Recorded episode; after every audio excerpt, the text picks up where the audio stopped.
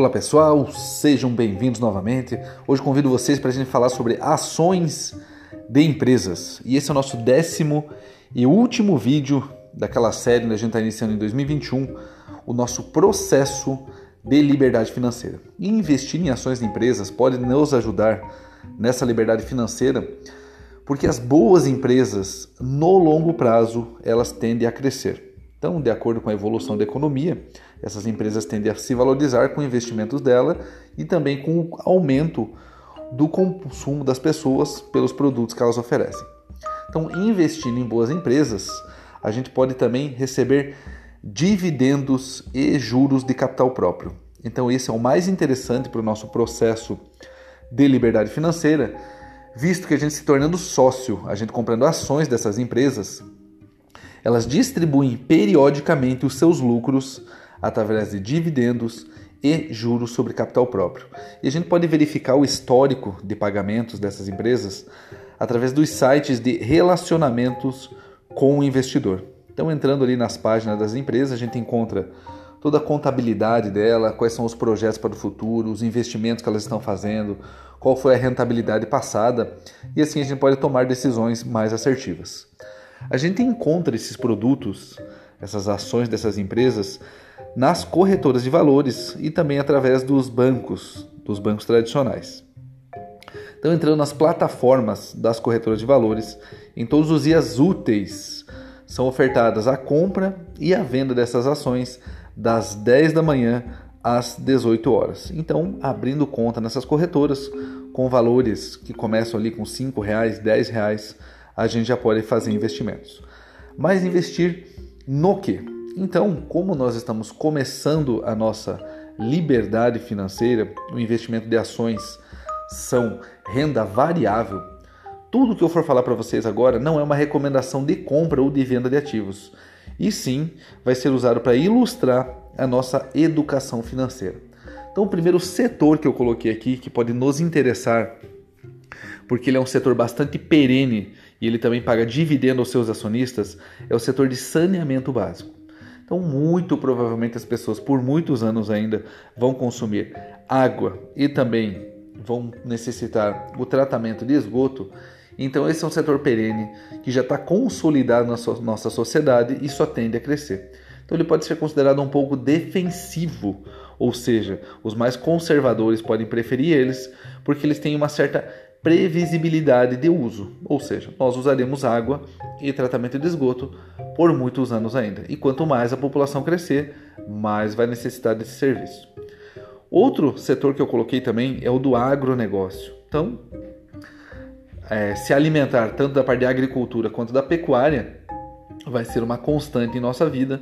Existem muito boas empresas nesse setor que a gente pode utilizá-las investindo diretamente nelas e também a gente pode visualizar o setor logístico do agronegócio. Então, o nosso país ele produz muitas, é, muitas culturas relativas ao agronegócio e também que é consumido pelo mercado interno, mas muito é para exportação. Então a gente pode utilizar toda essa cadeia do agronegócio para a gente investir. Então procure na bolsa de valores boas empresas, Vejam seu portfólio, vejam os seus gestores, vejam quais são os projetos, seus endividamentos e tomem boas decisões.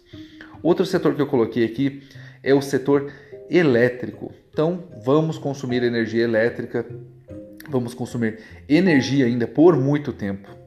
Quanto mais o país crescer, mais vai necessitar desse setor e a gente pode investir ali desde empresas que produzem energia com carvão ou através de hidroelétricas e também é, energia eólica e energia solar.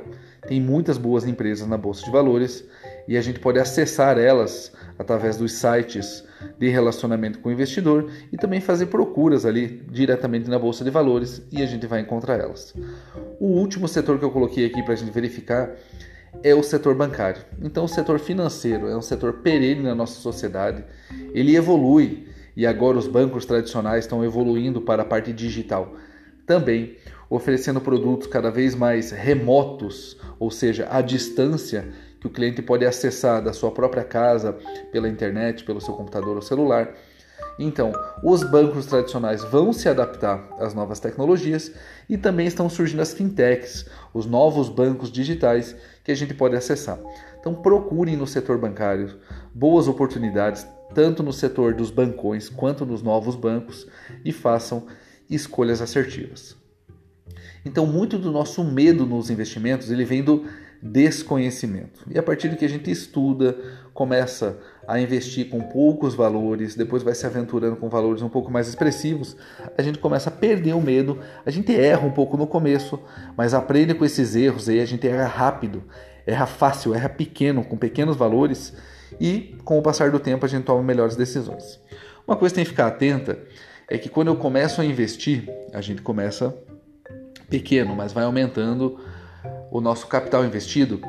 E a gente tem que evitar vender mais de 20 mil reais por mês em ações.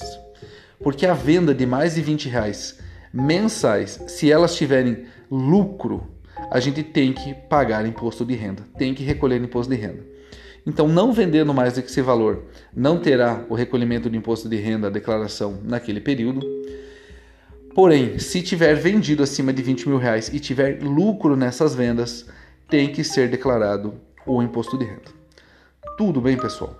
Eu agradeço a companhia de vocês nesses 10 episódios que eu realizei para a gente iniciar a nossa liberdade financeira.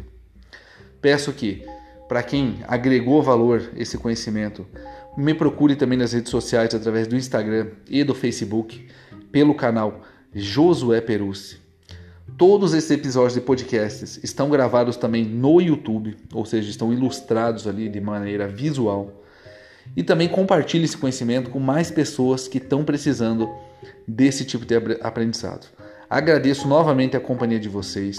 Vão ter outros vídeos, outros vídeos e áudios, mas já não serão dessa série da liberdade financeira.